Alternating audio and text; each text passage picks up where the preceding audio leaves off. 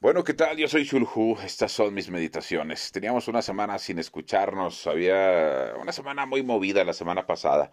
Hoy vamos a hablar un poco del Día de la Mujer, vamos a hablar un poco acerca de la inflación, del Ethereum, de los 1.9 trillones de dólares que se están imprimiendo en Estados Unidos, de una ley que salió para prohibir que los atletas trans compitieran con mujeres cis en, eh, en los deportes de Mississippi, de una nueva sexualidad que se llaman los superheteros, que se integran a la comunidad LGBTQ eh, o LGTB, quién sabe qué más.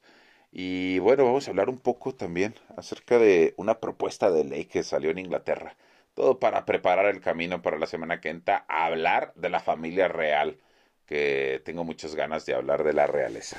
Bueno, yo soy Chulhu, estas son mis meditaciones, comenzamos. Yo soy Chulhu y vengo de la oscuridad. Este es mi abismo de ideas.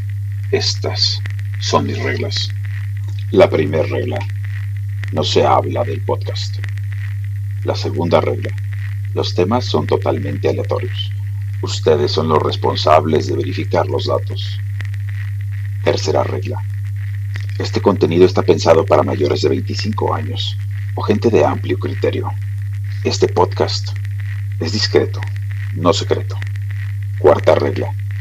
Este contenido es responsabilidad de quien lo consume y también tengan responsabilidad para recomendarlo. Quinta regla. En este podcast tenemos las ideas claras, las palabras no tanto.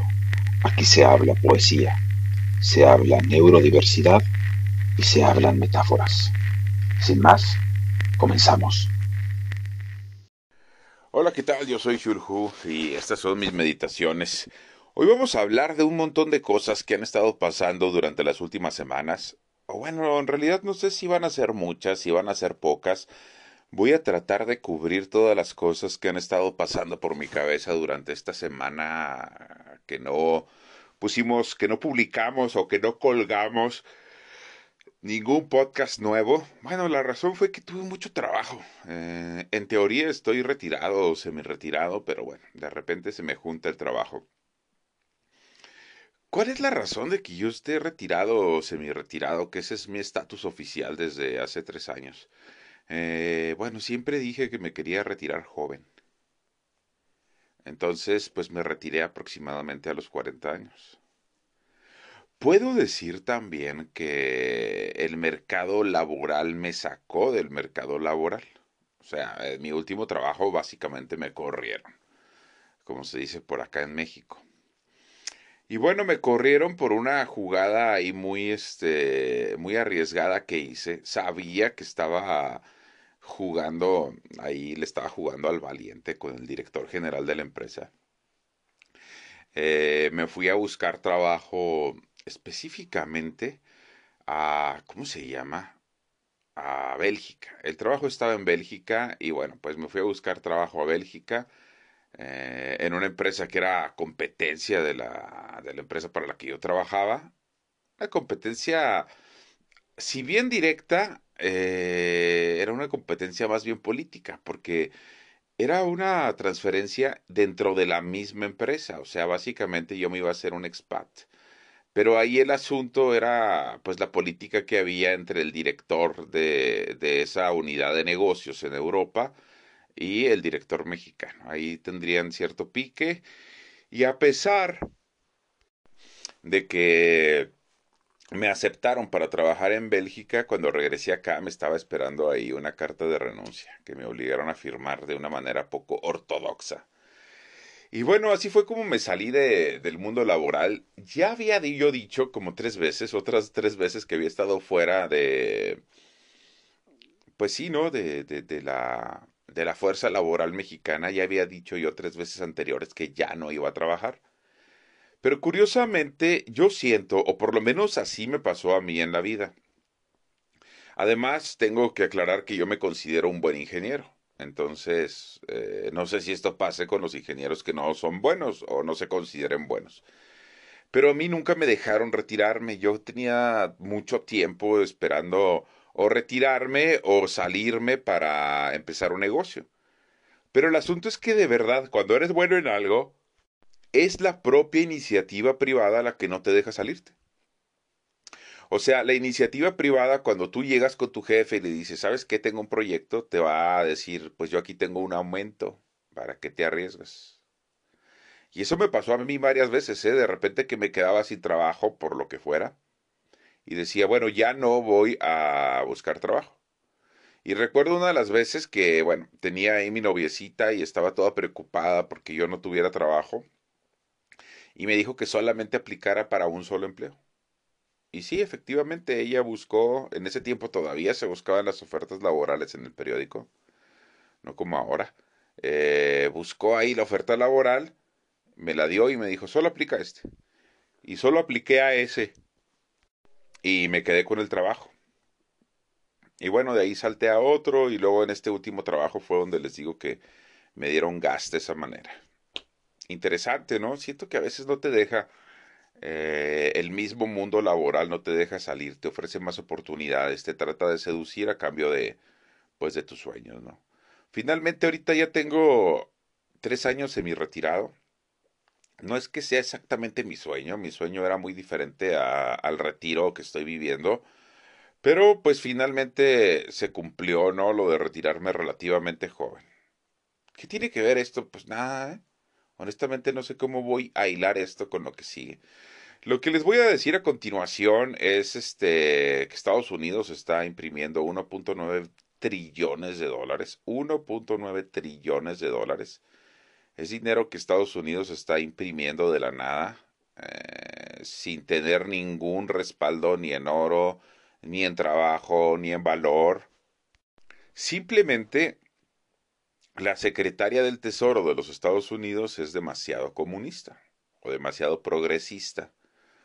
Son estos secretarios del Tesoro que yo conozco además muchos economistas que comulgan, que piensan que la política monetaria expansionista es la solución. Esto quiere decir que piensan que darle a la máquina de los dólares o de los billetes es la solución cuando bueno, está probado en muchísimos países que eso crea un montón de inflación, porque al momento de haber más circulante va a ocurrir dos cosas, o empieza a haber escasez, porque la gente tiene mucho dinero para comprar y se acaban los productos que están en los anaqueles, o tiene que haber una subida de precios para que se equilibre el poder adquisitivo nuevo con el nuevo precio y no se vacíen los anaqueles. Porque si tú no estás produciendo más, solamente estás imprimiendo el dinero como si estuvieras produciendo más. No sé si estoy explicándome esta relación. Una cosa es que tú produzcas un closet que valga mil pesos y se pongan a circular mil pesos. Otra cosa es que tú no produzcas ese closet y se pongan a circular esos mil pesos.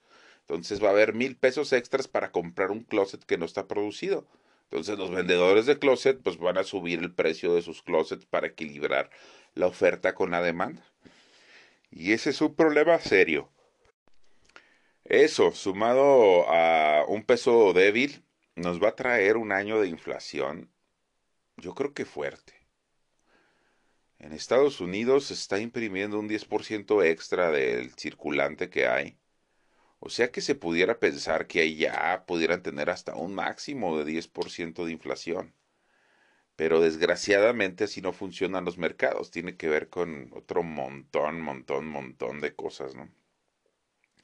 Esperemos que paren un 10% de inflación para Estados Unidos y quién sabe cuánto se va a reflejar por acá. Yo creo que vamos a estar entre un 15 o a lo mejor un poquito más, considerando las malas decisiones económicas que se están tomando por aquí en México, eh, tristemente. Y bueno, con esto digamos que terminamos las noticias económicas. Esto es algo que me llamó mucho la atención. Si yo pudiera recomendarles algo, es si tienen suficiente capital, compren una propiedad. Y si no tienen suficiente capital, pues inviertan un poco en Ethereum o en Bitcoins. Esta semana hubo algunas cosas interesantes, por lo menos en, la, en lo que se refiere a Ethereum. Anteriormente habíamos platicado de Bitcoin y cómo Bitcoin era una manera de mover grandes valores, además, grandes valores, sin dejar, sin dejar, sin dejar rastro, algo así como el equivalente del oro. Pero no es la única criptomoneda que existe. De hecho, les había yo platicado que diferentes criptomonedas resuelven diferentes problemas. Bueno, pues por ahí tenemos a un ruso de nacimiento, pero que creo que está afincado en los Estados Unidos, que tiene una compañía que se llama Ethereum. Y ellos son dueños de una criptomoneda.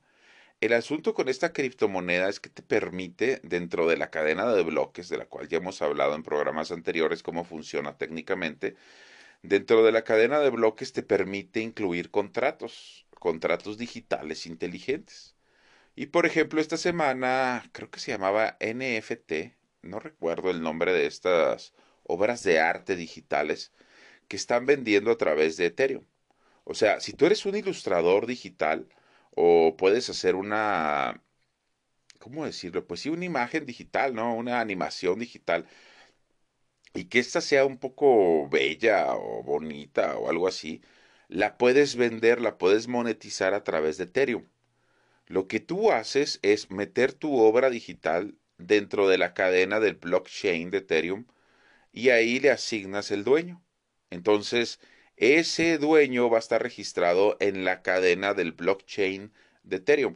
A pesar de que tú tengas la animación o la fotografía o lo que tú quieras, este artículo digital, este artículo de arte digital en tu teléfono eh, y lo puedas compartir, imagínate que tú llegues a un lugar como, no sé, Reforma en la Ciudad de México o la Plaza del Ángel acá en Chihuahua o no sé, este algún lugar, ¿no? Importante del mundo, y tú puedas desplegar tu obra digital, tu obra de arte digital en Times Square, por ejemplo, si estás en Nueva York, que la puedas agarrar de tu teléfono y aventarla a una de las pantallas enormes que están por ahí en Times Square y que tú puedas decir, esa obra de arte es mía. Esta es una réplica de lo que yo tengo en el teléfono, pero esa obra de arte me pertenece a mí. Es como tener el original de la Mona Lisa, pero sin necesidad de tenerlo resguardado por un vidrio de seguridad en el Museo Louvre de, París. Tú lo puedes traer en tu teléfono, esta obra de arte digital, desplegarla en una televisión, desplegarla en un restaurante y decir, bueno, pues esta obra de arte me pertenece. ¿Dónde está esto? Dice la cadena de Ethereum que es mía. Y ahorita tenemos obras digitales, obras de arte digitales que han triplicado su precio en cuestión de semanas. Voy a intentar subir algunos de estos eh, obras digitales y los precios con los que han estado escalando a mi cuenta de Twitter para que se den una idea. No sé si esto es algo, es definitivamente es una nueva aplicación del contrato Ethereum, del contrato digital que se puede hacer en Ethereum, porque en Ethereum ya se puede, por ejemplo, comprar un edificio, pero que tú solo compres el 1% del edificio. Y luego ya con estos contratos inteligentes se compra todo el edificio entre n número de socios y se renta y se hace lo que sea y a ti se te va a estar dando tu capitalización o tu retorno de inversión mensualmente a través del mismo contrato inteligente de Ethereum. Y bueno, para allá es para donde van las criptomonedas, algunas de las criptomonedas. Evidentemente, esto le sigue restando poder al gobierno. Ya vemos intentos en China y vemos intentos en Estados Unidos de tratar de regular o erradicar las criptomonedas. Yo siento que no se puede, pero la verdad es que también los gobiernos han llegado a tener un conocimiento tan profundo del Internet que básicamente tampoco se puede afirmar que no puedan ellos este evitarlo, ¿no? No lo sé. Bueno, pues así las cosas un poco dentro del mundo financiero. Ahora vamos a movernos un poquito a el Día Internacional de la Mujer. Uy, uy, uy. Ese es un tema que no haya uno como hombre por dónde llegarle, ¿eh? Se supone que es el Día Internacional de la Mujer, entonces, en teoría, uno podría felicitarlas. Felicidades, eres mujer, felicidades. Pero resulta que, bueno, si nos vamos un poquito a la historia, este Día Internacional sale por unas mujeres que estaban trabajando en una fábrica textil y mueren eh, quemadas, hasta donde tengo entendido. Entonces es ahí donde se empieza una lucha por los derechos laborales de la mujer y después por los derechos en general de la mujer. Este y por eso muchos dicen que no se debe de celebrar, que se debe de conmemorar. El Día del Trabajo, no sé, debería ser igual, porque es de los mártires de Chicago, que también mueren. No sé honestamente si se festeja o se conmemora. Honestamente no veo razón suficiente para ofenderse si te felicitan o te dicen conmemoro. Yo evité felicitar a nadie el Día de la Mujer porque no sabes de qué corriente política son y algunas se ofenden, algunas no. También algunas pues tomaron el Día de la Mujer para hacerlo el Día de la Feminista, otras tomaron el Día de la Mujer para hacerlo el Día de la Mujer que está a favor del aborto, otros tomaron, como que hay diferentes banderas políticas que se alzan ese día, ¿no?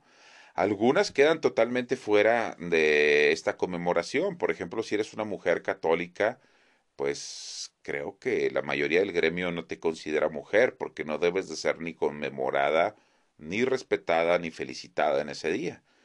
Luego, si eres una mujer femenina, de este tipo de femenina que le gusta que le digan guapa por la calle o que le gusta recibir un halago, creo que tampoco estás considerada como mujer, porque tampoco eso entra dentro de los cánones aceptados dentro de la mujer actual.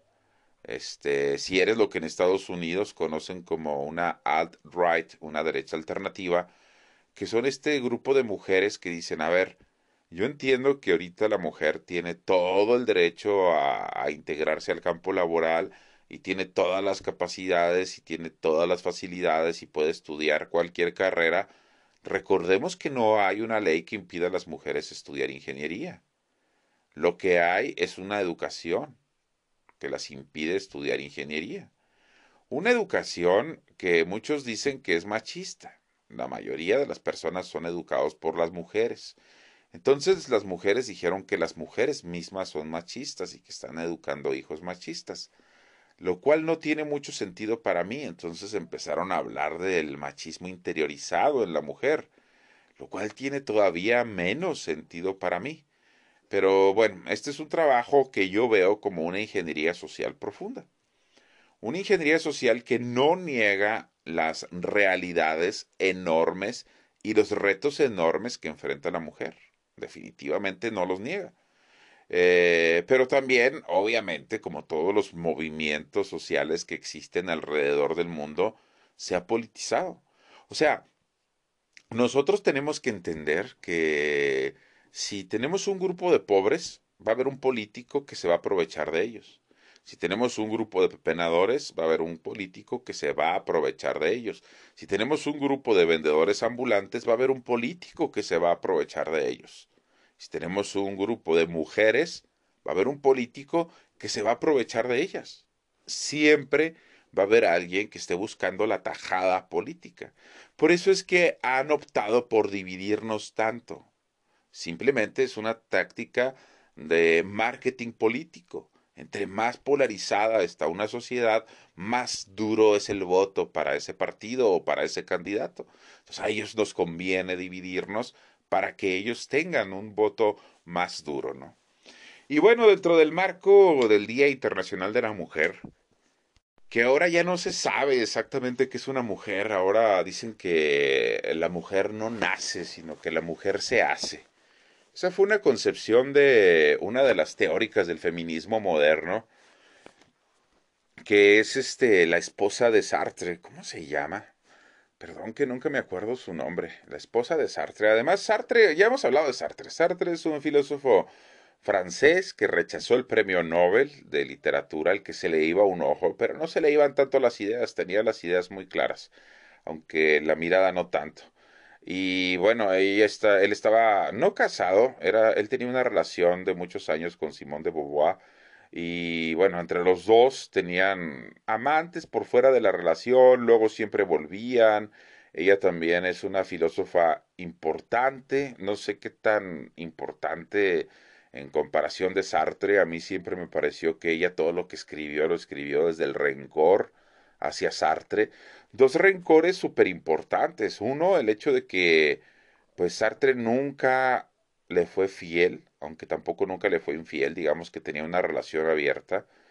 Pero eso funciona bien para el hombre, generalmente no funciona tan bien para la mujer, a menos que seas muy moderna. Que no creo que Simone de Beauvoir haya sido tan moderna.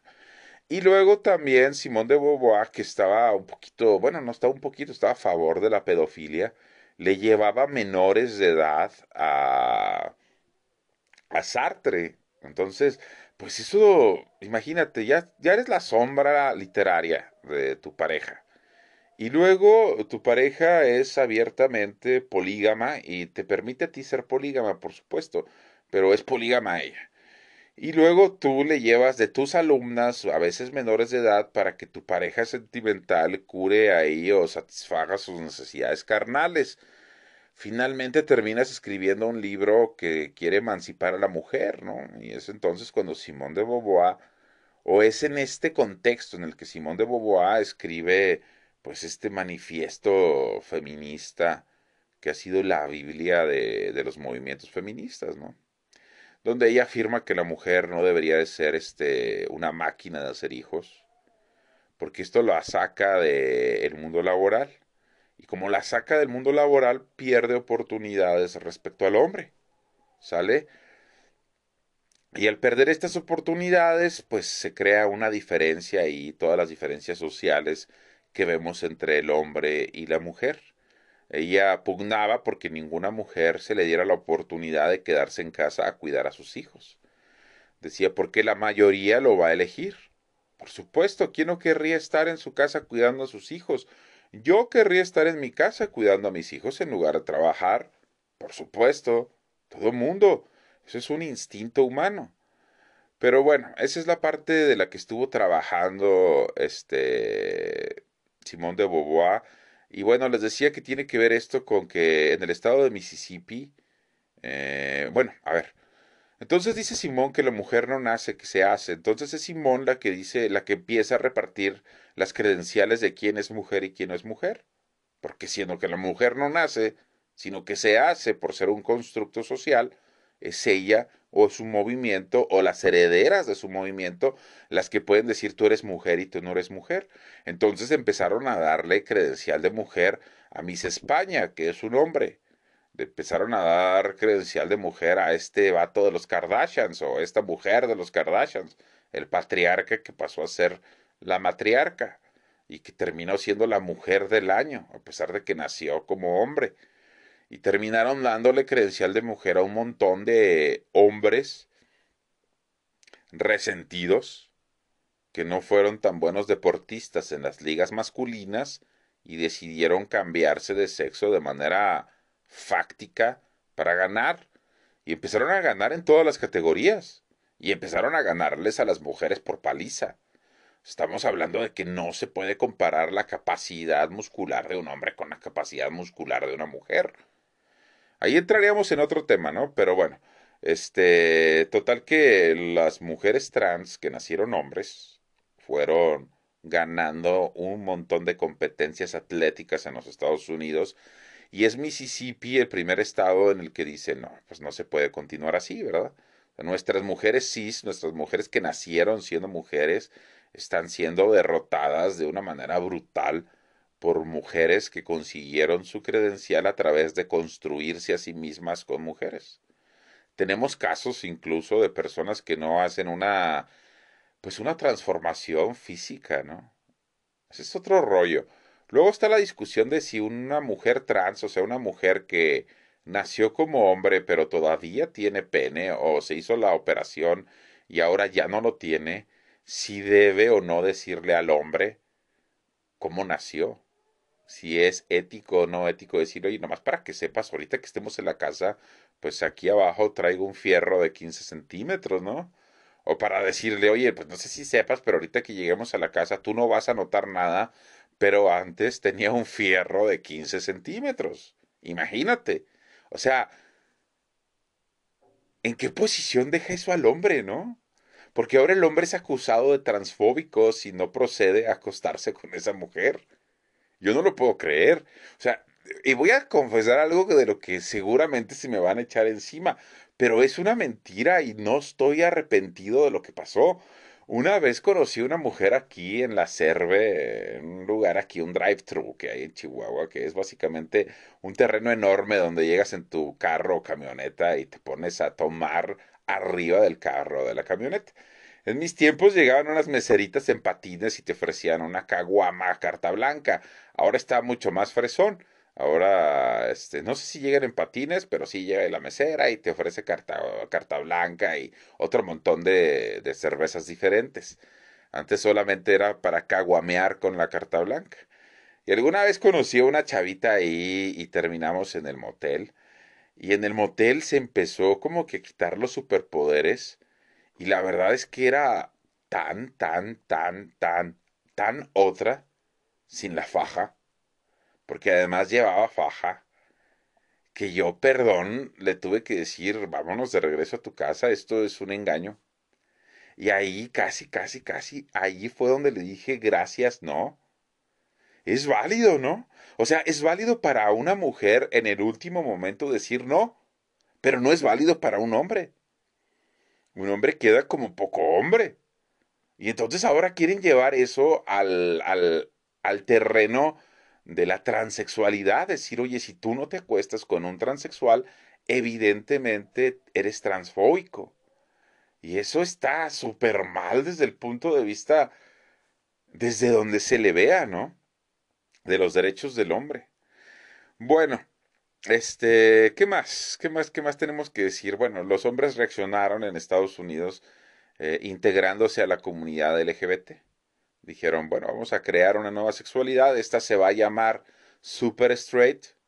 Su bandera es un uh, cuadro negro con un cuadro naranja eh, que representa los colores de reconocida página pornográfica y es una manera de decir nosotros somos super straight, super heteros. Solamente nos sentimos atraídos por personas que nacieron del sexo contrario.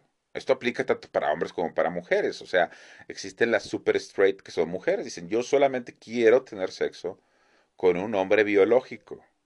Porque se han dado casos, incluso hay un caso muy contado en Inglaterra donde la mujer se enteró que se había casado con otra mujer hasta tres o cuatro años después del matrimonio. Esta persona, hombre transexual, utilizaba un, eh, pues un injerto, un dildo para poderle hacer el amor a la esposa. Y como siempre, era oscura, así, etcétera, etcétera. Ella nunca se enteró de que esta, esta cosa, este falo, era de plástico, ¿no? Y se enteró hasta que pues, se dio cuenta que no se podía embarazar. Interesantes las cosas, las relaciones interhumanas que estamos viviendo. Eh, también esta semana en Inglaterra, una feminista del Partido Verde propuso un toque de queda exclusivo para los hombres, que los hombres no puedan salir de casa a partir de las seis de la tarde para que las mujeres puedan estar a gusto en la calle. Esto ya se ha hecho en otro, en otro par de ocasiones en el mundo, ya se hizo en la Alemania nazi y ya se hizo en la Sudáfrica del apartheid. Solamente que en la Alemania nazi eran los alemanes que pedían a los judíos que no salieran después de determinada hora para que ellos se sintieran a gusto y en Sudáfrica eran los blancos los que pedían a los negros que no salieran o que no se acercaran a determinados lugares, espacios seguros para los blancos. Estos experimentos ya los tuvimos, no sé por qué estamos insistiendo en repetir las mismas fórmulas que nos han deshumanizado tanto como seres humanos. No lo sé, la verdad es que es para mí es penoso ver cómo estamos repitiendo estas partes más tristes de nuestra historia y también es penoso ver hacia dónde vamos a terminar, porque esto tiene que terminar donde han terminado las veces anteriores. En fin, creo que voy a dejar hasta aquí, que se quedan un par de temas en el tintero. Quisiera hablar de la familia real. Vamos a hablar la semana que entra de la familia real. Voy a buscar una amiga que le sabe un montón a la familia real, porque además yo le tengo ahí un par de rencorcitos a la familia real inglesa, así que vamos a hablar de la entrevista esta que dio Meghan y el pusilánime de su príncipe, ese Harry, a Oprah. Y vamos a ver algunas teorías de la conspiración que hay alrededor de la corona inglesa. Eh, y bueno, vamos a hablar también un poco de, de la contraparte, ¿no? Hay un libro muy interesante que se llama Deshumanizando al varón y que habla del sexismo desde otro punto de vista, ¿no? Estaba, por ejemplo, leyendo de cuando hace unos años un grupo guerrillero en África secuestró a 285 mujeres y Michelle Obama empezó el movimiento este de Bring Back the Girls. Y sí, hubo un movimiento a nivel internacional para que rescataran a esas 285 mujeres menores de edad que estaban siendo secuestradas por un grupo de guerrillero para utilizarlas como esclavas sexuales. Bueno, ese mismo grupo eh, guerrillero secuestró 900 niños para ser usados como niños soldados. Ahí nadie dijo regresen a los niños. Fueron 285 vidas que, de mujeres que literalmente valen más que 900 vidas de niños. Y quiero decir que valen más no por la desproporción numérica. Además, valen más porque para ellas hubo un movimiento y hubo un eco internacional. Para ellos hubo silencio. Y esa es la realidad en la mayoría de los hombres. Entiendo muy bien y respeto mucho la lucha feminista. Entiendo que hay muchas cosas que tenemos que hacer. Entiendo también que existen retos enormes que tienen las mujeres en el campo laboral, en el campo social. Entiendo los problemas de seguridad. Pero queremos realmente una sociedad que empiece a atender los problemas de los hombres hasta que terminemos de atender los problemas de las mujeres. No va a quedar nada para entonces, ¿eh? No va a quedar absolutamente nada.